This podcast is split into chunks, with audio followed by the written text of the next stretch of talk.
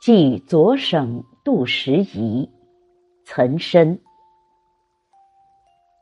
莲步屈丹碧，分曹献紫薇。小随天丈入，暮惹玉香归。白发悲花落，青云羡鸟飞。圣朝无缺事，自觉见书稀。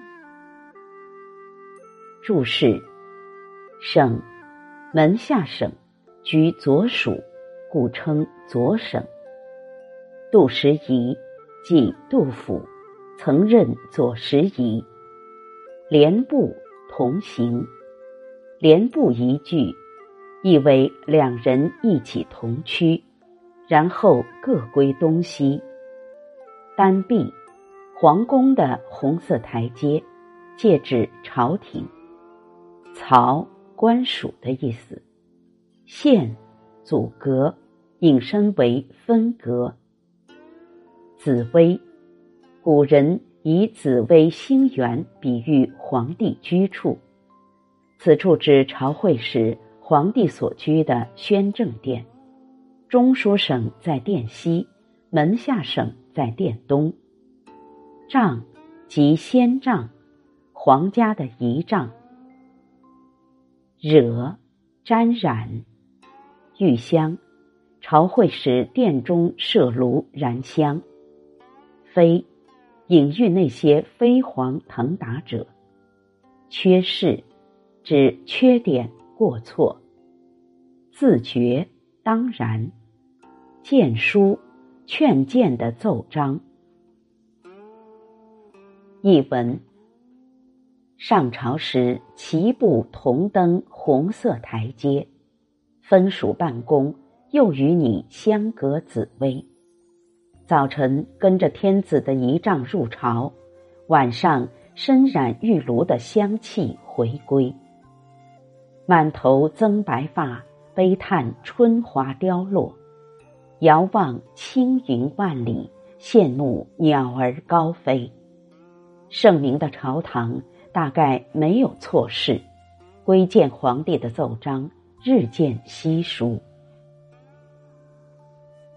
赏析：唐肃宗至德二年四月（公元七五七年），杜甫从叛军凌雨中脱身，逃到凤翔，见了唐肃宗李亨，任左拾遗，而岑参。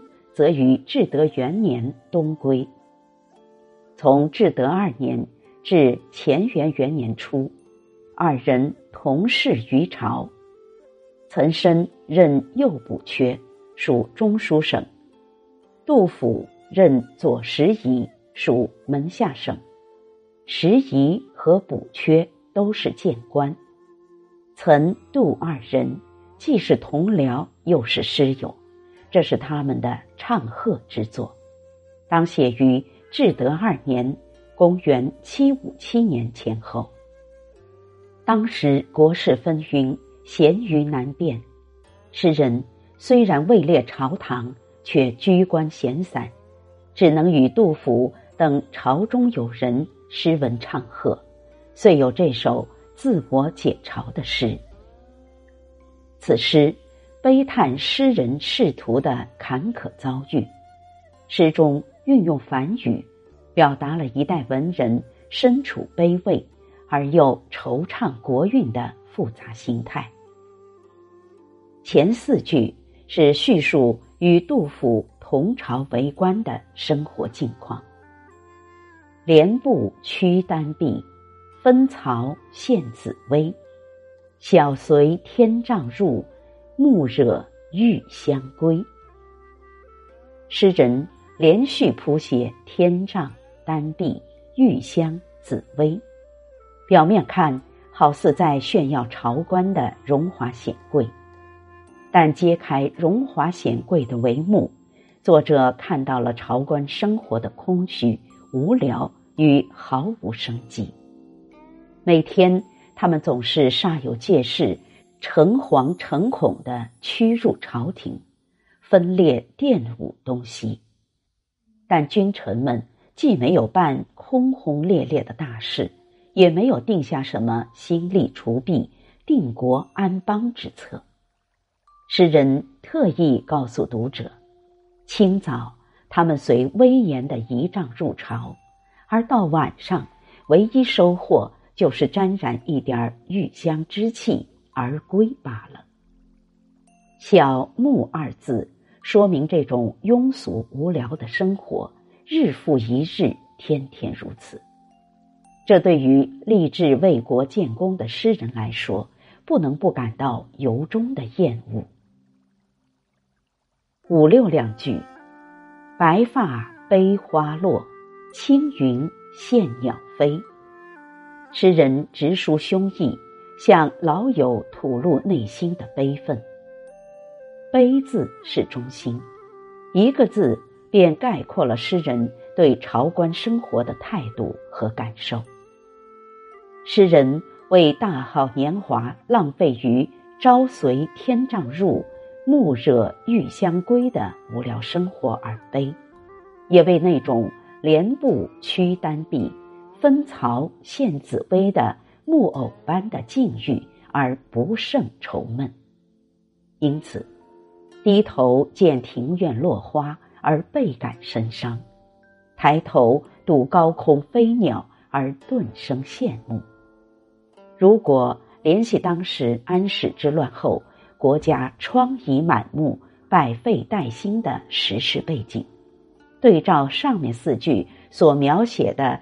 死气沉沉、无所作为的朝廷现状，读者就会更加清楚的感到“白发悲花落，青云羡鸟飞”两句，语愤情悲，抒发了诗人对时事和身世的无限感慨。圣朝无缺事，自觉见舒息。诗的结尾两句。是全诗的高潮。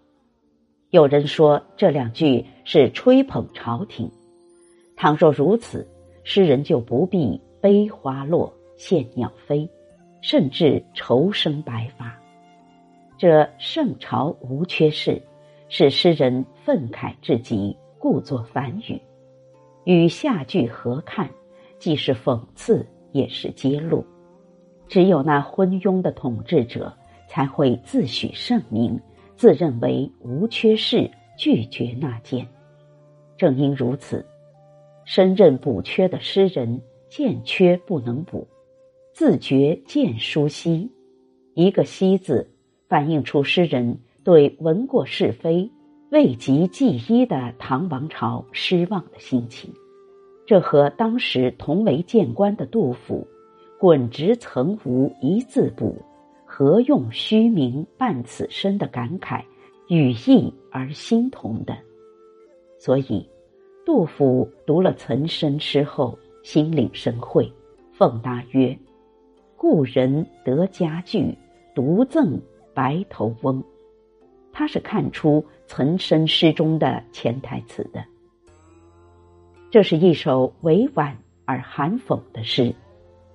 看似为赞朝廷无间之事，骨子里感慨身世遭际和倾诉对朝政的不满，用婉曲的反语来抒发内心忧愤。